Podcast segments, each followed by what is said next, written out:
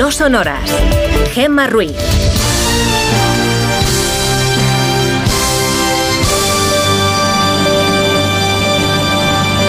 Son las 5 y 6 de la mañana, las 4 y 6 en Canarias. Buenos días.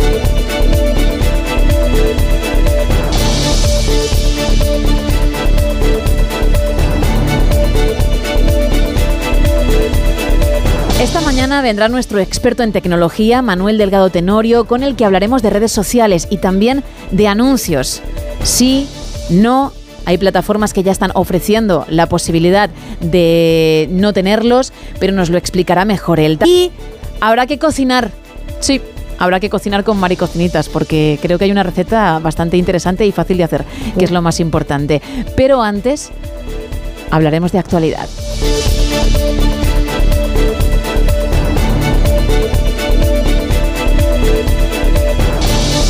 Isa, una actualidad que arrancamos con la previsión del tiempo, como cada mañana, así que tú dirás. Pues mira, durante toda la madrugada, la EMET ha mantenido activados los avisos amarillos en las costas gallegas, así como en A Coruña, por precipitaciones y fenómenos costeros provocados por vientos de fuerza 7. Va a ser un día de rachas muy fuertes, tanto en el litoral del Cantábrico como en el norte de Galicia. Todo esto provocado por un frente que va a afectar a la mitad noroeste del país y que irá dejando lluvias en Asturias, noroeste de Castilla y León y, como ya he comentado, en Galicia.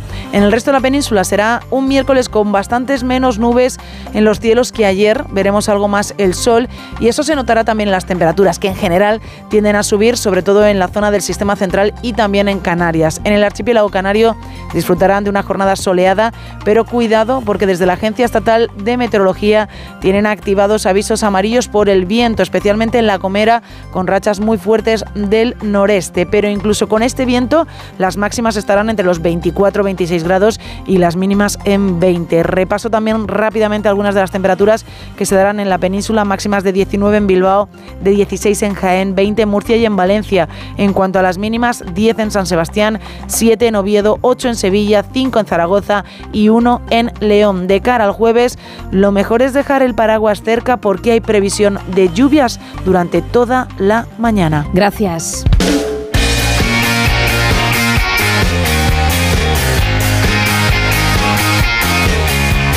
¿Y qué me cuentas en deportes, Paco Reyes? Buenos días. ¿Qué tal, Gema? Muy buenos días. Una de cal y una de arena en la jornada de ayer de la Liga de Campeones. El Atlético de Madrid ganó y el Barcelona, contra todo pronóstico, perdió. Los rojiblancos ganaron con contundencia al Celtic por 6-0. Y es que el partido se puso muy de cara con un gol tempranero de Grisma, una expulsión justa del Celtic en el 23 y el resto fue coser y cantar otro de Grisma, gan gol, otro de Morata, salió Lino y golazo en el primer balón que tocaba, se puso celoso Morata y marcó otro golazo y puso la rúbrica Saúl. Y es que ayer le salió el partido perfecto al conjunto de Simeone. El Atlético llega a la penúltima jornada como líder con ocho puntos por delante del Feyenoord que tiene siete y seis de la Lazio. Y el Barcelona perdió 1-0 contra pronóstico en Hamburgo ante el Shakhtar ucraniano tras otro mal partido donde solo remataron una vez a puerta y ve cómo el grupo se aprieta a falta de dos jornadas porque tras la victoria del Oporto, Barça y el conjunto portugués tienen nueve puntos y el Shakhtar queda con seis y con opciones todavía de clasificación. El Amberes cierra la clasificación. Y hoy es turno de Madrid, Real Sociedad y Sevilla. El Madrid en el Bernabéu ante el Sporting de Braga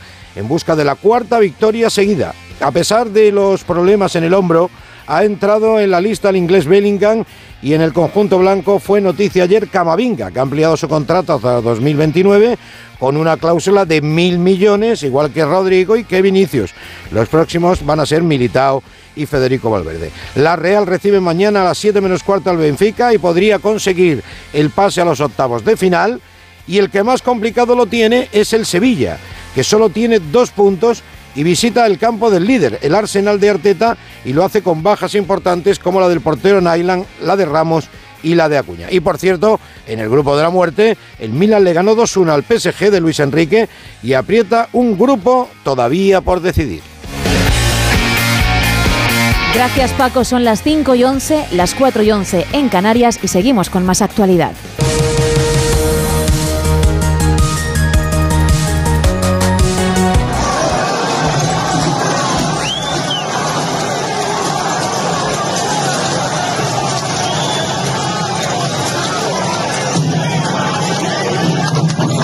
Estamos escuchando, gracias a nuestro compañero Pablo Albella, cómo la policía comenzaba a dispersar hace unas horas la manifestación de más de 7.000 personas ante la sede del PSOE en Ferrat, en Madrid, contra la futura ley de amnistía. Una concentración que había transcurrido con normalidad hasta las 10 de la noche, cuando la tensión aumentó y algunos radicales comenzaron a lanzar papeleras, cubos de basura, botellas de cristal y otros objetos a los agentes antidisturbios. Al menos dos personas resultaron heridas durante esos enfrentamientos. Poco después, a las diez y media de la noche, el presidente del Gobierno en funciones, Pedro Sánchez, publicaba un mensaje en la red social X en el que cargaba contra quienes apoyan el asedio a las sedes del partido. Su silencio les retrata. El avance social y la convivencia merecen la pena. No quebrarán al PSOE, escribió en su cuenta oficial.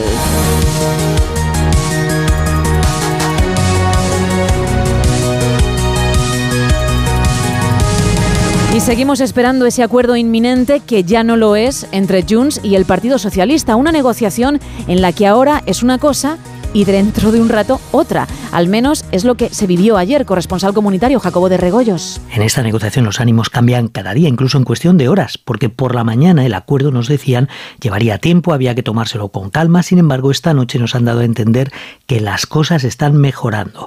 Por la mañana también, fuentes de la negociación nos aseguraban que la amnistía no era lo único que se negociaba, también el acuerdo político, algo que se había venido negando. Pero por la tarde nos aseguran de nuevo que solamente se está negociando la amnistía. Nos cuentan que es lo de siempre, sobre todo los problemas están en el perímetro del perdón y también repiten, esta es la primera ley de amnistía de la democracia y por tanto hay que hacerlo bien sin límite de tiempo, otro límite por lo menos que el 27 de noviembre, que es la fecha límite de la investidura de por sí. Un detalle más que nos cuentan si hay acuerdo convocarán del tirón la investidura, es decir, que no les preocupa que Esquerra Republicana de Cataluña quiera revisar esta ley de amnistía, aunque eso sí, la lógica misma del acuerdo que ha impuesto Puigdemont obligará a registrar antes en el Congreso la ley de amnistía comunidades autónomas donde ustedes gobiernan están mintiendo cuando dicen que se le va a hacer un trato de favor a Cataluña a costa de ellas. Y para que quede claro en esta Cámara, el criterio que se aplique con Cataluña se aplicará al resto de comunidades autónomas del régimen común porque nosotros velamos por la igualdad. Son palabras de la ministra de Hacienda en funciones, María Jesús Montero, que asegura que las autonomías donde el Partido Popular gobierna están mintiendo sobre la condonación de la deuda en Cataluña. En clave internacional, hace un mes estalló el conflicto entre Israel y Hamas y más de 10.000 personas han muerto en la franja de Gaza desde entonces. Corresponsal en el país, Hanna Beris. Se cumplió un mes de la masacre cometida por la organización terrorista Hamas en el sur de Israel, que marcó un antes y un después en la historia del Estado judío. Las atrocidades en las que fueron asesinados 1.400 israelíes, muchos miles fueron heridos y 240 secuestrados a Gaza, la mayoría de todos ellos civiles, condujeron a la guerra hoy en curso. Izquierda y derecha, religiosos y laicos, los muy variados sectores de la ciudadanía israelí se unieron en su apoyo al declarado objetivo de la guerra, destruir la infraestructura armada de Hamas para garantizar que no pueda volver a atacar como lo hizo hace un mes. la sensación generalizada es que no se puede terminar esta guerra sin haber recuperado a todos los secuestrados. Israel tiene claro que la erupción de 3.000 terroristas armados desde Gaza a Israel fue una falla colosal que deberá ser investigada, pero la reacción del pueblo a nivel nacional ha sido de tal magnitud, solidaridad y expresión de amor al país que el dolor se combina hoy con gran orgullo por verse la fortaleza de la ciudadanía israelí. La salud mental de los niños de Gaza está al límite tras un mes de asedio y bombardeos. Diana Rodríguez. Denuncia Save the Children que no quedan espacios seguros en la franja y que todos los servicios de salud mental han sido suspendidos. Advierte Vicente Raimundo, director de Cooperación Internacional, de que los niños quedan expuestos a episodios extremadamente traumáticos. Las niñas y los niños experimentan una serie de traumas que se traducen en un estado enorme de ansiedad, de miedo, de una preocupación extrema por su seguridad y por sus familias. ¿no? Tienen tienen pesadillas, tienen recuerdos perturbadores, modificaciones de, de su personalidad. Según Naciones Unidas, entre las infraestructuras civiles afectadas por los ataques figuran al menos 253 colegios, 101 centros sanitarios, 58 lugares de culto y tres campos de refugiados. Además, al menos 444 familias han perdido de 2 a 5 miembros a causa de la violencia y cerca de 200 han perdido a 10 o más. Que la dignidad de las funciones de primer ministro no es compatible con sospecha alguna sobre su integridad su buena conducta y menos aún con la práctica de cualquier acto criminal. Por eso, en esta circunstancia, obviamente he presentado mi dimisión a Su Excelencia, el señor Presidente de la República.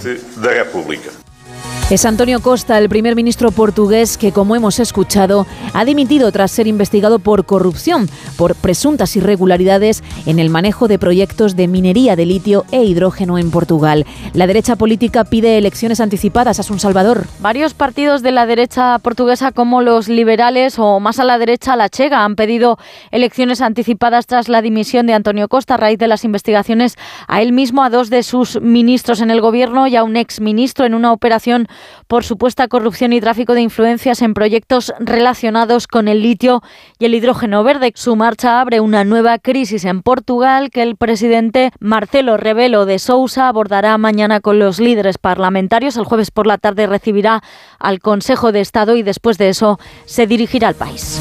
El rey Carlos III de Inglaterra expuso ayer en su primer discurso medidas para endurecer condenas o combatir la inmigración, unas prioridades legislativas que el gobierno de Reino Unido anunció en boca del monarca. El Ejecutivo británico quiere aprovechar el Brexit y aboga por tecnologías emergentes como coches autónomos o inteligencia artificial. Corresponsal en el país, Celia Maza. En una ceremonia cargada de pompa y boato, Carlos III, acompañado por Camila, ha protagonizado un día histórico en el que ha querido rendir homenaje a Isabel II. Soy consciente del legado de servicio y devoción a este país dejado por mi querida madre, la difunta reina, al pronunciar este primer discurso de un rey en más de 70 años.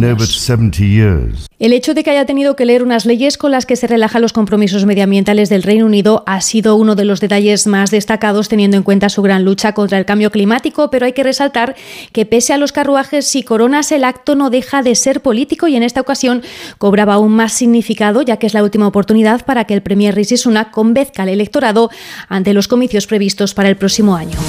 De vuelta a nuestro país, los sindicatos de Renfe y Adif han convocado cinco días de huelga contra el traspaso de Rodalíes firmado en el acuerdo entre PSOE y Esquerra. Hoy comparecerán, Jessica de Jesús. Comparecerán los sindicatos para explicar los puntos que les han llevado a estas convocatorias de huelga, pero de momento todos coinciden en la falta de información y en que las pretensiones del acuerdo entre el PSOE y Esquerra Republicana ponen en grave peligro los derechos de los trabajadores económicos, profesionales y de movilidad, así como la integridad de las empresas públicas. En este sentido, desde UGT Ferrovial creen que el traspaso amenaza el mantenimiento de los criterios de equidad y universalidad que se deben mantener en el transporte ferroviario como servicio público esencial. Así lo contaba su vicesecretario general Pedro Ayer a Onda Cero.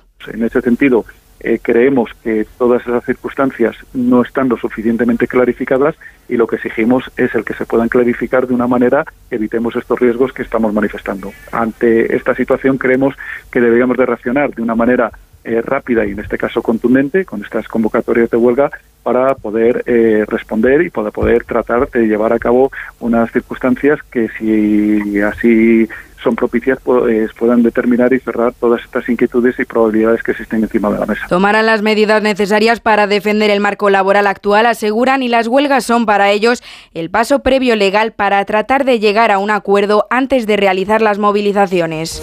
El Tribunal Constitucional avala el impuesto a las grandes fortunas al rechazar el recurso de la Comunidad de Madrid, un recurso que el Gobierno regional presentó en febrero. La presidenta madrileña, Isabel Díaz Ayuso, dice que continuarán defendiéndolo. Bueno, nosotros esperábamos que prosperase porque además ha ocurrido así en otros países que donde se ha aplicado ha, ha causado daños enormes y como esto atenta contra la autonomía fiscal de Madrid, lo que vamos a hacer es seguir defendiéndolo. Me sorprende que le den tanta independencia a algunas comunidades autónomas para hacer lo que les dé la gana y que Madrid no pueda hacer lo suyo con su propia fiscalidad. Un impuesto que además recauda el 90% en Madrid por tanto, va contra el patrimonio y el trabajo y el esfuerzo del contribuyente madrileño.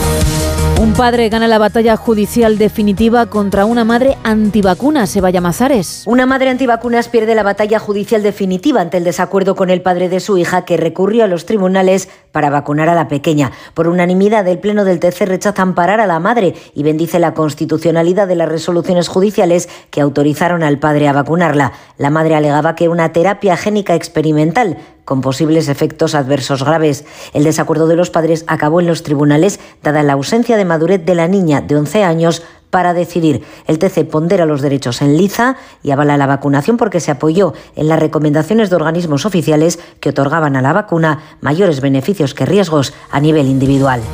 Tres millones de hogares se asfixian en la pobreza tras pagar la vivienda y las facturas básicas, según el último informe de Cáritas Mercedes Pascua. En España, tres millones de hogares se quedan en pobreza extrema tras pagar la vivienda y las facturas básicas. Son casi el 17% de la población. El alto precio de la vivienda desajusta las cuentas familiares y algunos tienen que recurrir a subarrendar habitaciones. Daniel Rodríguez, responsable del informe de Cáritas y hemos observado que hay un incremento en los, en los índices de hacinamiento. Por tanto, esta es una estrategia que están utilizando las familias. Hablábamos también de otra estrategia que es la de, la de no mantener la vivienda a una temperatura adecuada, es decir, reducir el gasto al máximo eh, de energía para, para poder afrontar un pago de una factura en España, dos millones y medio de trabajadores son pobres, sus salarios no llegan a pagar lo imprescindible. Caritas invirtió en 2022 46 millones de euros para que 120.000 familias pudieran pagar el alquiler. Y precisamente sobre este informe y el problema de la vivienda en España hablaron ayer en Gelo los economistas Gonzalo Bernardos y Javier Díaz Jiménez. La mayoría de las familias viven sustancialmente peor de lo que vivían en 2007. El país en los últimos tiempos, en los últimos 15 años, en términos de PIB per cápita, tiene una evolución bastante mala. Le han superado, en este caso, bastantes países de Europa del Este y tenemos un serio problema de qué hacer una vez la burbuja inmobiliaria estalló. Entre 2008 y 2013 cogimos y se puso en práctica el modelo de salarios muy bajos y intentar crear ocupación absolutamente temporal y salir de la crisis exportando mediante esos salarios bajos. ahora llega una oportunidad, pero para mí, si esto no cambia mucho las cosas, soy, soy bastante pesimista. Creo que será una oportunidad perdida porque no se están destinando los fondos vivienda pública. Deberían destinarse. Debería, bueno, dice Caritas que hay que impulsar un parque de vivienda social. Supongo, Javier, que en eso estamos todos de acuerdo, ¿no? Yo creo que estamos todos de acuerdo. es la gran lacra. Estoy, y estoy totalmente de acuerdo en el análisis que acaba de hacer Gonzalo. No tengo absolutamente nada que enmendar. Coincido completamente con él. Y, tenemos de las cosas más llamativas de España comparado con otros países de nuestro entorno y mucho más con aquellos a los que nos gustaría parecernos, es el, la absoluta falta de un parque de, de vivienda social en alquiler comparable con el de, con el de otros países del norte de Europa. Llevamos un retraso, en fin, de, secular de, siglos y, y, nos va, y nos va a costar mucho resolver ese problema, como, como ha dicho Gonzalo. ¿no? Nos va a costar décadas en, de, un esfuerzo decidido, con, concentrado, coordinado de colaboración del sector público con el sector privado para, para, para empezar a, a, a, parecernos a, lo, a lo que son los, los, Porque esto cómo se hace, perdonadme, ¿eh? o sea, ¿cómo se hace vivienda pública? Es muy fácil. O sea, se compra, eh, la administración ha de comprar suelo. No, no, no hace falta. Tiene una barbaridad de suelo. Entonces, Tiene una barbaridad de suelo. Bueno, depende de la ciudad. En Barcelona no, hay suelo. No, no, pero fíjate. Claro, Madrid puede que sí, aquí claro, no, ¿eh? Es que cojamos, ¿vale? ¿Cómo se hace? Cojamos. Barcelona es el centro de Madrid, porque Madrid son 600 kilómetros y Barcelona 100. Por lo tanto, no me vale la comparación. Mm. Entonces, hay mucho suelo en los alrededores de Barcelona o en los alrededores de Madrid. Vale, ese suelo puede ser agrícola o industrial y hay que transformarlo en urbano. ¿Sabes cuántos años cuesta? ¿Cuántos? 10, 12, 15. ¿Por la burocracia? Sí. Bueno, hay que expropiar, supongo. No, no. Hacer una oferta de compra, expropiar. No hace falta. No, hay, que recalificar. recalificar. El suelo ya es del ayuntamiento muchas veces. Pero, en primer lugar, el del ayuntamiento, eso le parece un marrón, porque hay mucha gente que está imputada y después no ha sido nada por temas urbanísticos. Es que hemos visto cómo se lo han llevado crudo recalificando terrenos. Por, lo, ¿eh? tanto, por lo tanto, muchos arquitectos municipales y el concejales de urbanismo no se quieren meter en problemas. Entonces, prefieren dar manos por la calle y ser populares a, hacer vivienda. En segundo lugar, eh, no tienen ninguna intención los políticos de hacer vivienda social, Julia. Ninguna. Porque lo que te cuentan eh, extraoficialmente, te dicen, Gonzalo, es que no nos pagan es que lo ponemos en alquiler y al cabo de, tres o cuatro meses nos dicen que no nos van a pagar porque no nos les da la gana. Y yo les digo que los voy a desahuciar y me dicen, a ver si te atreves, que llamaré al primo de Zumosol y te arruinaré la carrera política. Esta es la explicación, esta es una explicación. Te doy otra explicación. Eh, porque al cabo de cinco años la vivienda está en un estado, no siempre, pero en bastantes sitios, deplorable.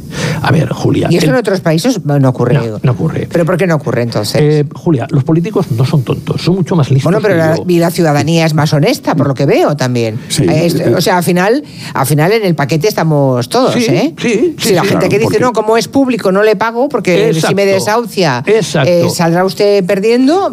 entonces, aquí hay varias medidas para hacer. Por Vaya retrato de país. Oye, por ejemplo. El país de los pícaros. Bueno, claro, pero, me acabo de deprimir, sinceramente. Julia, por ejemplo, coge, hacer, quítales a los propietarios privados impuestos y oblígales a bajar el precio del alquiler. Ya. Ah, con un 3, con un 3,5, 4, 4,5% según la zona, ya se conforman. ¿Qué te dicen los políticos? No, Gonzalo, es que esto no nos da votos, nos los quita porque parece que ayudemos a los propietarios en lugar de a los inquilinos. Y Julia, siempre es el mismo rollo. Pero parece un problema irresoluble entonces. Sí, porque la, dada la, ley de idiosincrasia de España. Porque la vivienda es un caramelo para conseguir votos. Javier, ¿tú qué crees? Yo, mira, yo, creo que... ¿También estás de acuerdo con bueno, Gonzalo? en fin, aquí, aquí con, un, con, unos matices más. Me parece que es un problema muy difícil que los costes políticos en, un país donde los desahucios están tan mal vistos, donde el donde, en fin, donde es tan complicado obligar al, al, inquilino a pagar, pues, pues siempre vamos a tener un problema con el alquiler, independientemente de que, no, independientemente de que sea público o privado, mucho más grave en el caso de público, porque ¿quién quiere que le saquen la comunidad de Madrid desahucia o la como, ¿no? o Cataluña desahucia?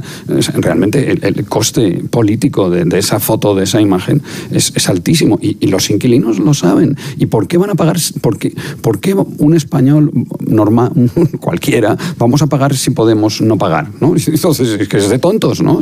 Hombre, no. pues, pues, hay, un pues, sentido cívico, pues, es que no pues Eso nos, pues eso nos falta. Y, ah. mientras eso nos O sea, que los políticos no son mejores que nosotros. No, son iguales, son como nosotros. Porque vale, no cargar las tintas solamente los políticos, sino decir, si no funciona la vivienda social en España es porque todos eh, no estamos a la altura de las expectativas. Claro.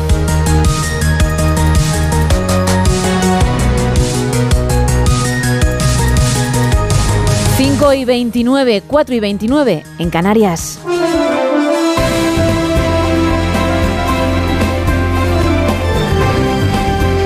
Miguel Ondarreta, muy buenos días. Hola Gema, ¿qué tal? Buenos días. Muy bien, ¿y tú? Muy ajetreado entiendo porque así viene la actualidad, ¿no? Ya sabes que a estas horas andamos un poco más movidos poniendo en orden todos los elementos de, de la actualidad para servirlos así bastante ordenaditos a partir de las 6 de la mañana y hoy la verdad es que tenemos eh, protagonistas, algunos sorpresivos porque eh, del escenario, iba a decir internacional, casi doméstico porque son vecinos. Hoy Portugal va a amanecer con una incertidumbre política que hace apenas 24 eh, horas no, no, se tenía ninguna pista, ¿no? Porque ayer dimitía por sorpresa el primer ministro portugués, Antonio Costa, hizo una comparecencia ante los medios de comunicación y lo hizo, hizo esa comparecencia para anunciar que dejaba el cargo por una investigación que había salido ya en todos los medios públicos, sobre todo después de que la Fiscalía anunciara que estaba siendo sometido, como digo, a esa investigación por parte del Tribunal Supremo por un presunto caso de corrupción. Tiene que ver con una serie de concesiones eh, de proyectos relacionados con la transición energética, en concreto un proyecto de explotación de litio, otro que tiene que ver con el hidrógeno verde, son concesiones millonarias, se cree que podría haber tenido eh, algún papel eh, en esas concesiones, aunque de momento los detenidos son algunos eh, de su entorno cercano, por ejemplo su, su jefe de gabinete o un empresario y amigo de Antonio Costa. Él dijo ayer que se iba tranquilo, con la conciencia tranquila. Eh, dijo que en todo caso él se considera inocente, pero que ostentar un cargo como el de primer ministro de, la República de Portugal no puede estar pues al albur de consideraciones de la justicia y que por eso dimitía. Quizás esto nos suena un poco eh, extraño ese verbo, el de dimitir, a veces en la política española, pero bueno, ayer Antonio Costa se apartaba y con él desaparece una figura importante para el socialismo en Europa, porque si echamos un vistazo rápido, y hoy lo refleja algún medio, si quitamos eh, Malta, eh, mayorías absolutas de un partido socialista solamente estaba la de Portugal y la de Malta. Así que, bueno, el socialismo hoy se achica un poquito más porque mm, ya no va a estar en este caso Antonio Costa al frente del gobierno portugués. Veremos a ver qué pasa. Hoy el presidente de la República va a reunir al resto de formaciones políticas y mañana tomará una decisión. Podría buscar a un sustituto o podría convocar elecciones anticipadas. Eso es lo que respecta a nuestro país vecino. En las últimas horas, otra vez hemos visto manifestación, protestas supuestamente para denunciar o supuestamente diría para protestar contra la amnistía, porque ahí se están mezclando ya muchos elementos. Estamos viendo que muchas de estas protestas están siendo impulsadas por grupos de la ultraderecha, por movimientos, hemos visto ahí, por ejemplo, del movimiento Desocupa o también por algún activista de, la ultraderecha. Entonces ayer lo que vimos, es verdad, fue una concentración con bastantes más personas que la del día anterior. Según la delegación del gobierno hubo unas 7.000 personas. En principio estuvieron en la sede todo lo cerca que pudieron de la sede socialista de la calle Ferraz de, Madrid. Hubo un grupo de unas mil personas que decidió salir de allí, fue recorriendo el centro de Madrid, cortando algunas calles, entre ellas la Gran Vía. Su objetivo era llegar hasta el Congreso de los Diputados, que estaba perfectamente custodiado, había allí vallas de seguridad, no pudieron entrar y al final ese grupo volvió a unirse otra vez a los que estaban esperando y coreando bueno, todo tipo de, lemas contra eh, Puigdemont, contra el presidente del gobierno, también contra los medios de comunicación. Esto nos suena también por aquello que vimos en su momento en, en Cataluña y fue allí a eso de las 10 de la mañana cuando hubo lanzamiento de bengalas, objetos, todo tipo de objetos a la policía que acabó cargando. El balance final es de unos 39 detenidos 39 eh, heridos. Eh, de ellos la mayoría son policías, 29 policías y detenidos son 6. Esto te puedes imaginar, ha calentado mucho también el debate político porque eh, ayer lo que hizo el gobierno, además de condenar estos ataques a las sedes socialistas, fue responsabilizar directamente a Vox, cuyos líderes y dirigentes los hemos visto en algunas de estas protestas, pero también responsabilizar en parte al Partido Popular por no condenarlo expresamente y también digamos, por no diferenciarse de, esas protestas. Ha habido, en fin, en las últimas horas también reacción por parte de, Feijó a través de las redes sociales, criticando lógicamente las protestas, pero lo que decía eh, y resumía su, su, idea es que el descontento social solamente tiene un responsable y este es Pedro Sánchez. Sobre la investidura, bueno, hemos dejado, decíamos ayer, estamos desgastando la palabra inminente, parece que ahora eh, el acuerdo llegará, pero llegará en los próximos días. Parece que, en fin, quieren quitarse presión eh, los negociadores en Bruselas, el PSOE y Junts. Y, bueno, lo que dicen ahora es que hay plazo, hay plazo todavía, no hace falta ya que el debate de investidura sea esta semana, porque hasta dentro de 19 días, hasta el día 27 de noviembre, que es esa fecha límite para la disolución de las Cortes y la convocatoria de elecciones, hay tiempo. Así que siguen peinando la redacción final de esa ley de amnistía. Hoy hablaremos de todo esto y hablaremos también, también nos tenemos que dar algún capricho, ¿no? Porque en esta casa, en este programa, es muy conocido eh, el cuentista, narrador Luis Mateo Díez, este leonés que navega también por el mundo de, de la fantasía, que derrocha buen humor y ayer no fue una excepción cuando conoció que ese nuevo premio Cervantes 2023. Eh, va a estar muy bien luego escuchar algunas de las cosas que dijo. Es miembro de la Real Academia Española y allí compareció para dar las gracias y para decir que, al menos ayer, le habían alegrado el día. Tiene 81 años y tiene todas las ganas de seguir escribiendo. Así que de él hablaremos también en un ratito esta mañana, más de uno. Pues escucharemos, como siempre, a partir de las 6, de las 5 en Canarias. Gracias, Miguel. Buen día, chao. Igualmente, adiós. 5 y 35, 4 y 35 en Canarias. ¡Paren las rotativas! Vale, ya pueden arrancar.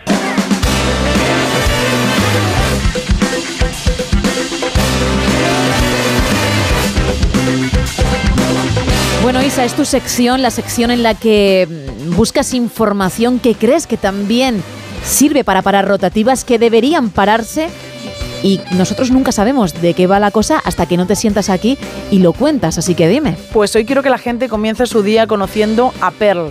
¿Y quién es Pearl? Sí. Bueno, pues es una chihuahua de 9,14 ah. centímetros de altura y 12,7 centímetros de largo y es una perrita que tiene tres años, es estadounidense, pesa 553 gramos y se ha alzado con el título del perro más pequeño del mundo. Me lo creo, me lo creo. Curiosamente por encima de la mascota de la cantante Demi Moore, Pilaf, porque eh, la, la, cantante tiene una perrita, también una chihuahua, que en este caso es un poquito más grande, pero es que además pesa 700 gramos, con lo cual eso ya la descalificaba casi desde el principio.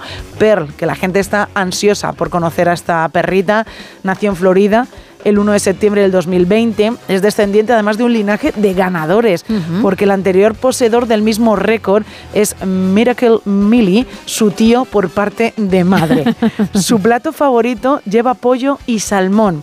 Y su ama... mira, lo que no te gusta, bueno, el pollo sí. El pollo sí. Pero el salmón no, digo, lo que no te gusta. a, a Per le encanta. Su ama dice que tiene otros tres perritos en casa que Pearl es sin duda la reina de la casa, además de que es una santa, pero también es un poco diva. Es, ah, bueno, claro, porque ella sabe, ¿no? Sí, ella sabe lo que tiene. Dice que le gusta que la bañen, que la sequen con secador, también será bastante rápido, porque evidentemente si mide 9,14 centímetros y 12,7 de largo, pues mucho, mucho no se mojará. Le gusta ver la televisión y escuchar música clásica.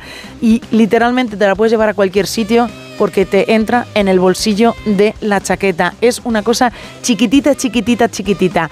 Le dieron el, el récord en abril de este año.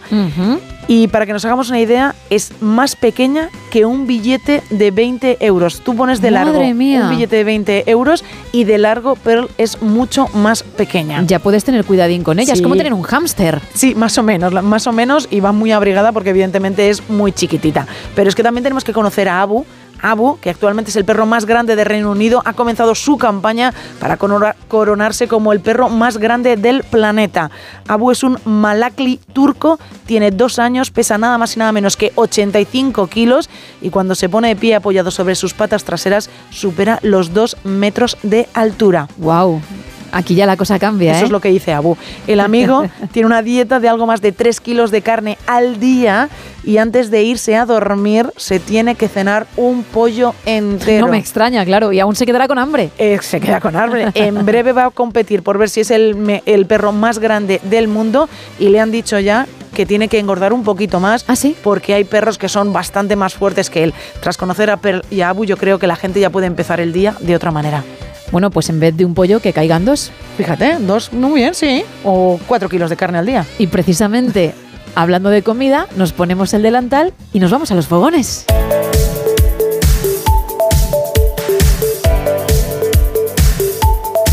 Porque ya me está esperando ella. Arroba Mari Cocinitas, que es así como puedes encontrarla en Instagram por si quieres seguirla y echarle un vistazo a todas las recetas, todos los vídeos que publica, porque son platos apañaditos muy sencillos y que te pueden hacer quedar muy bien con invitados, si es que, por ejemplo, el fin de semana tienes o te llaman y te dicen, eh, que vamos, y no cuentas con demasiado tiempo para que aquello sea una comida en condiciones.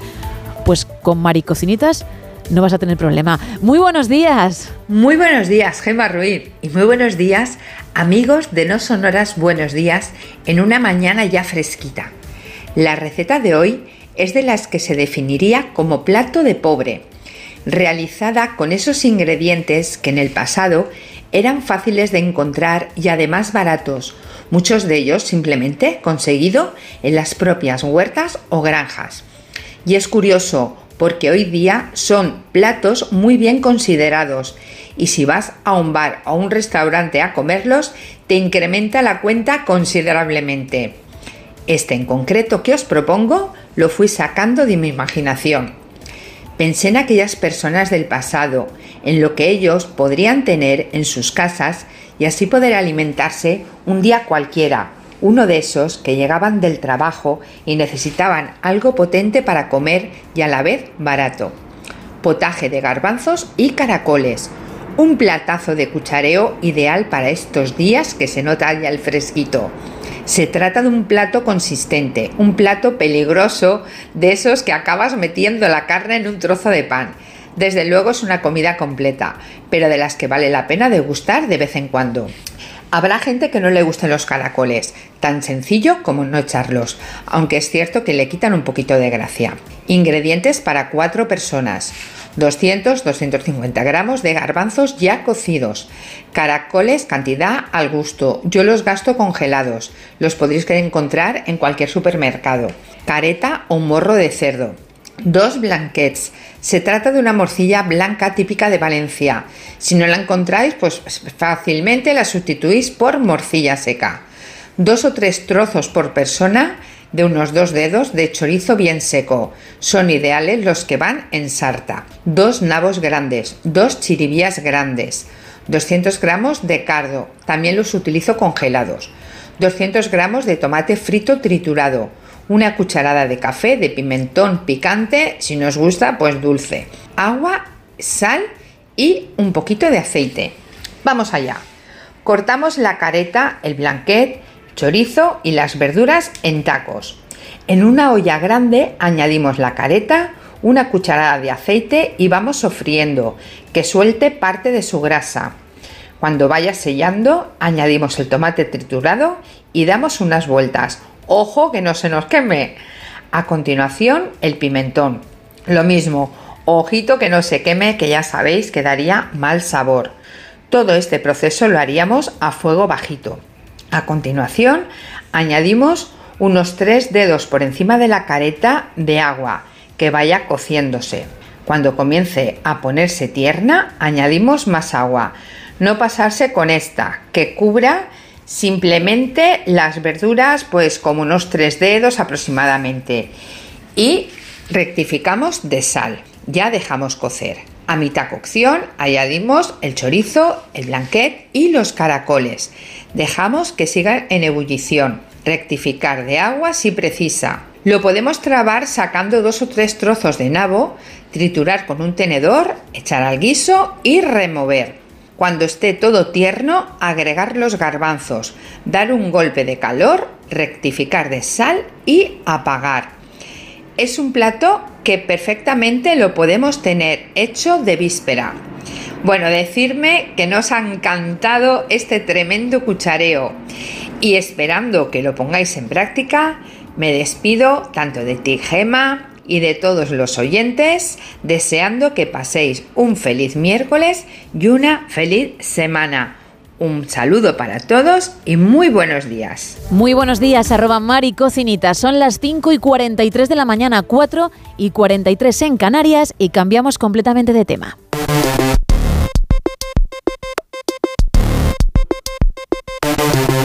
Vamos a hablar un poquito de tecnología con Manuel Delgado Tenorio, con nuestro experto. Muy buenos días. Buenos días, Gemma, ¿cómo estás? Muy bien, oye, me sorprende que no solamente te pegues madrugones, sino que ya estés empezando la jornada, ya has desayunado, estás en la calle. Qué barbaridad, ¿eh? Es que si no se empieza temprano el día no cunde. no, desde luego. Bueno, vamos a hablar de algo que conocíamos hace unos días. La Unión Europea prohíbe a Meta mostrar anuncios basados en el comportamiento de los usuarios en Instagram y Facebook. Y precisamente hace unas horas a los usuarios, al menos de Instagram, nos han llegado esos mensajes que nos informan de o bien una cuenta sin anuncios por casi 13 euros al mes o bien la cuenta de toda la vida con, con esos anuncios personalizados. ¿De qué va todo esto, Manuel? Pues a ver, son dos movimientos que en cierto modo son independientes, pero la casualidad eh, pues ha hecho que coincidan en, el tiempo y bueno, en el fondo pues sí, sí que tienen una, cierta relación. Como ya hemos comentado en otras ocasiones, eh, cada día la publicidad online es más difícil de hacer de forma precisa eh, debido fundamentalmente a cambios en los consumidores, por ejemplo, pues porque cada vez somos más reticentes a dar nuestros datos, a aceptar las cookies, usamos... Eh, eh, bloqueadores de anuncios, eh, bueno, pues usamos todas esas tecnologías que están a nuestra disposición. Los grandes proveedores de tecnología, pues imaginemos, por ejemplo, fabricantes de teléfonos móviles, pues están incorporando eh, también estas capacidades para mantener nuestra privacidad, ¿no? Y además está la regulación. Todos esos factores hacen que hacer ese trabajo que antes se hacía con mucha libertad y con mucha facilidad para poner anuncios muy personalizados delante de nosotros sea muy difícil, ¿no? Entonces, eso hace que las redes sociales eh, y las grandes eh, plataformas publicitarias tengan que buscar otras maneras de conseguir ingresos. Y una de ellas es, eh, la más evidente además, ¿no? ofrecer pues, una cuenta sin anuncios, libre de publicidad, a cambio, por supuesto, pues, de una cuota mensual. ¿no? Entonces, eso es un camino, digamos, o una tendencia que ya se viene barruntando desde hace años. ¿no? Eh, y lo otro, pues lo otro también va en cierto modo relacionado, ¿no? Eh, pues tiene que ver con que, claro, ese factor que he mencionado de la regulación que hace cada vez más difícil eh, recopilar y tratar datos personales y datos de comportamiento, etcétera, para mostrar publicidad personalizada, pues tiene consecuencias esa regulación, que, si no la cumples, pues el regulador se encarga de, eh, si me permites decirlo de esta forma, darte un capón. Y eso es lo que le ha pasado a Meta recientemente. Todo empezó en Noruega. Eh, que a pesar de no ser un país de la Unión Europea, sí es del espacio económico europeo, ¿no? y a consecuencia de esa multa que se le puso, se le impuso a Meta, que es la compañía padre de la compañía matriz de, Facebook y de Instagram, pues eh, la Unión Europea o más específicamente pues el Consejo de Protección de Datos eh, Europeo pues ha impuesto la misma restricción ¿no? a Meta en todo el ámbito de la Unión Europea y el espacio económico europeo. ¿no? Entonces, eso significa pues, que ya en toda esta área, que son como 30 países, Meta no puede hacer publicidad personalizada mientras esa medida esté en vigor. Vale, yo sé que hay otras plataformas que, por ejemplo, lo de dar dos tipos de versiones con anuncios o sin anuncios, pero de pago, ya lo han llevado a cabo, pero son plataformas que, por ejemplo, te ofrecen contenidos musicales que a lo mejor pues prefieres escuchar sin tener que escuchar también el anuncio de turno.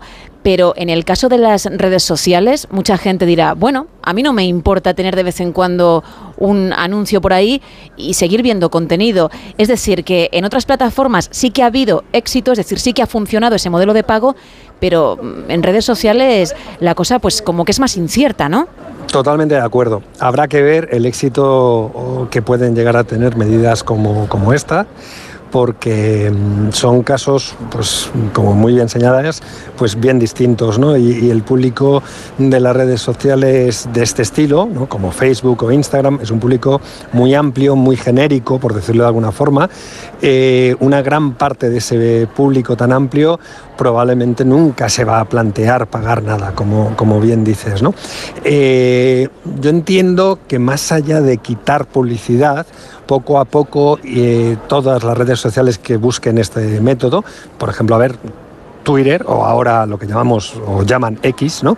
Eh, lo lleva haciendo ya desde hace unos meses, ¿no? Esto de eh, ofrecerte una suscripción a cambio de, un pago mensual, pero dándote más que el mero hecho de quitarte anuncios. Entonces, en Facebook e Instagram seguro que veremos lo mismo, ¿no? que progresivamente se irán incorporando nuevas funcionalidades que solo estarán disponibles para aquellos usuarios que paguen esa cuota mensual. Y ahí la cosa, pues sí cambiará, claro, ya cuando tienes otras opciones.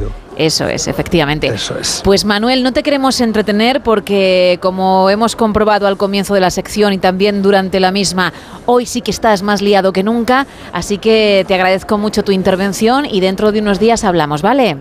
Muy bien, Gema, muchas gracias, un placer como siempre. Un abrazo, gracias. Bueno, pues 11 minutos para llegar a las 6, las 5 en Canarias. Una hora perfecta, Isa, para irnos a Internet a ver qué cosas intentan vender algunos.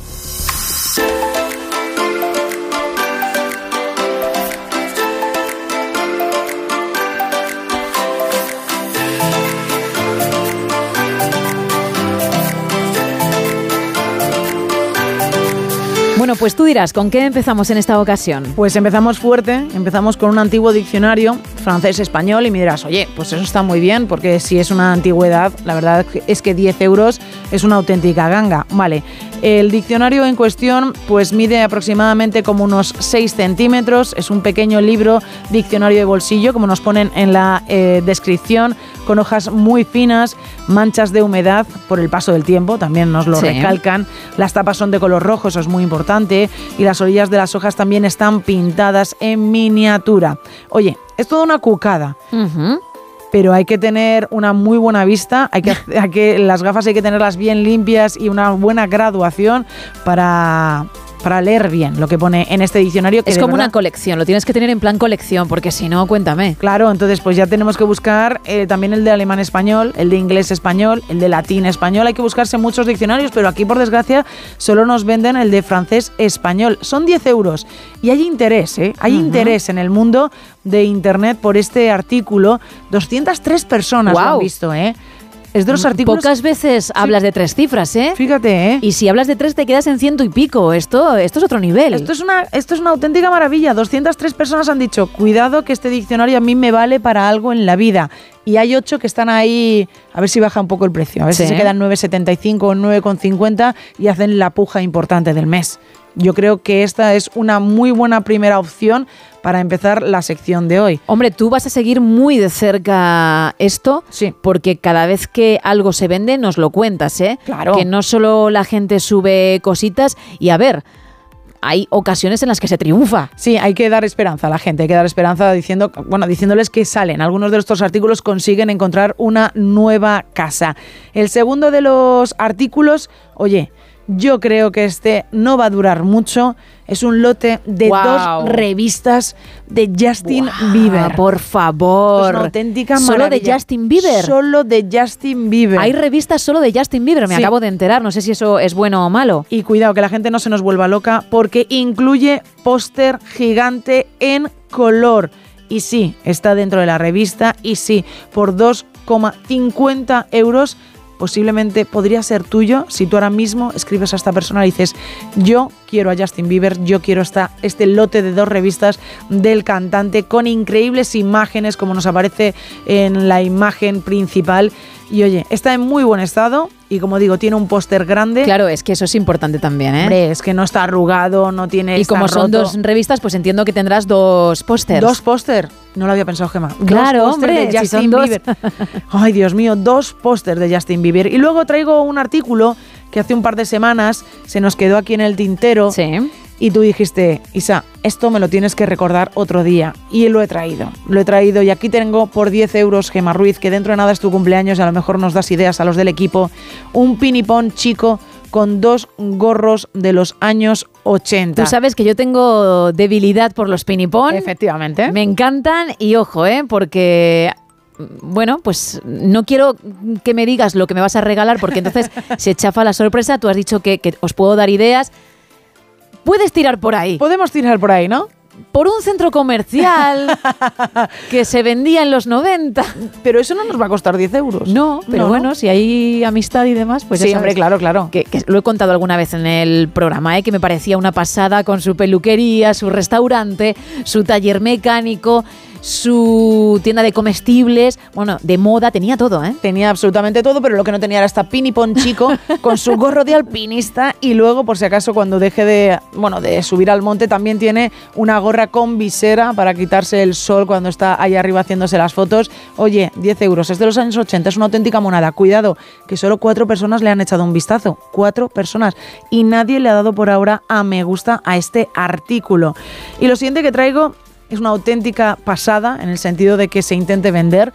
Sí, que, que la gente pruebe, ¿no? Y diga, a ver si hay alguien que decide bueno, pues quedárselo, ¿no? Exacto. En un principio se supone que es de decoración, pero es una antigua botita de niño, porque solo nos venden una, no nos venden dos. No, no, no, no. Solo nos venden una, nos la venden evidentemente sin cordones se ve perfectamente que es muy antigua. Es un antiguo botín zapato de piel cuero infantil niño-niña. Antigüedad descalzado, es como lo ponen en la descripción, y no es barato, ¿eh? Son 22 euros lo que cuesta esta botita que dices, oye, ¿y esto dónde lo pongo? ¿Lo pongo en el salón? ¿Y para qué lo pongo en el salón? ¿Esto para qué me sirve exactamente? Yo qué historia le cuento a la gente cuando me vengan y me digan, oye, esta botita de niño, ¿qué hace exactamente aquí?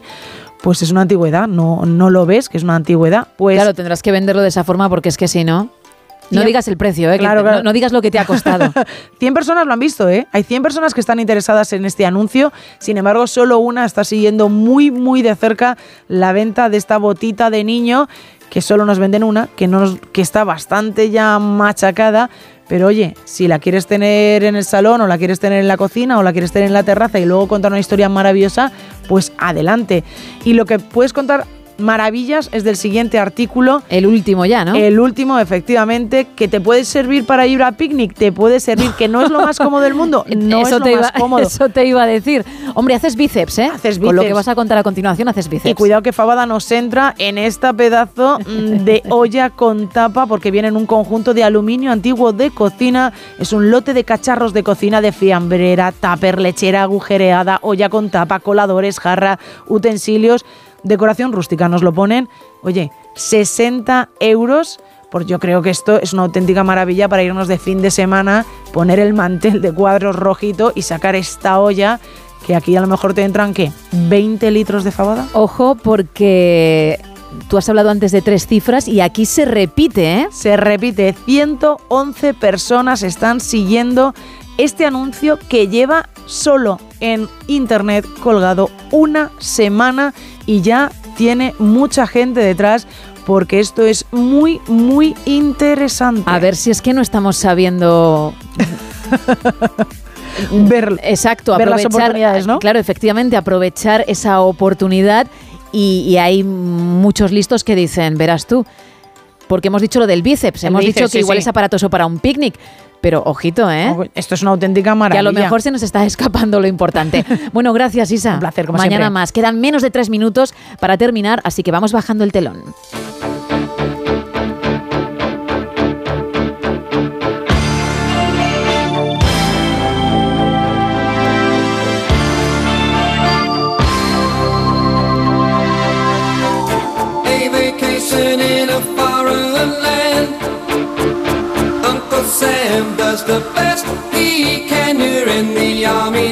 Mañana más, ya sabes, a partir de la una y media, de las doce y media en Canarias. Te esperaremos, ¿eh? Que pases un feliz miércoles. Adiós.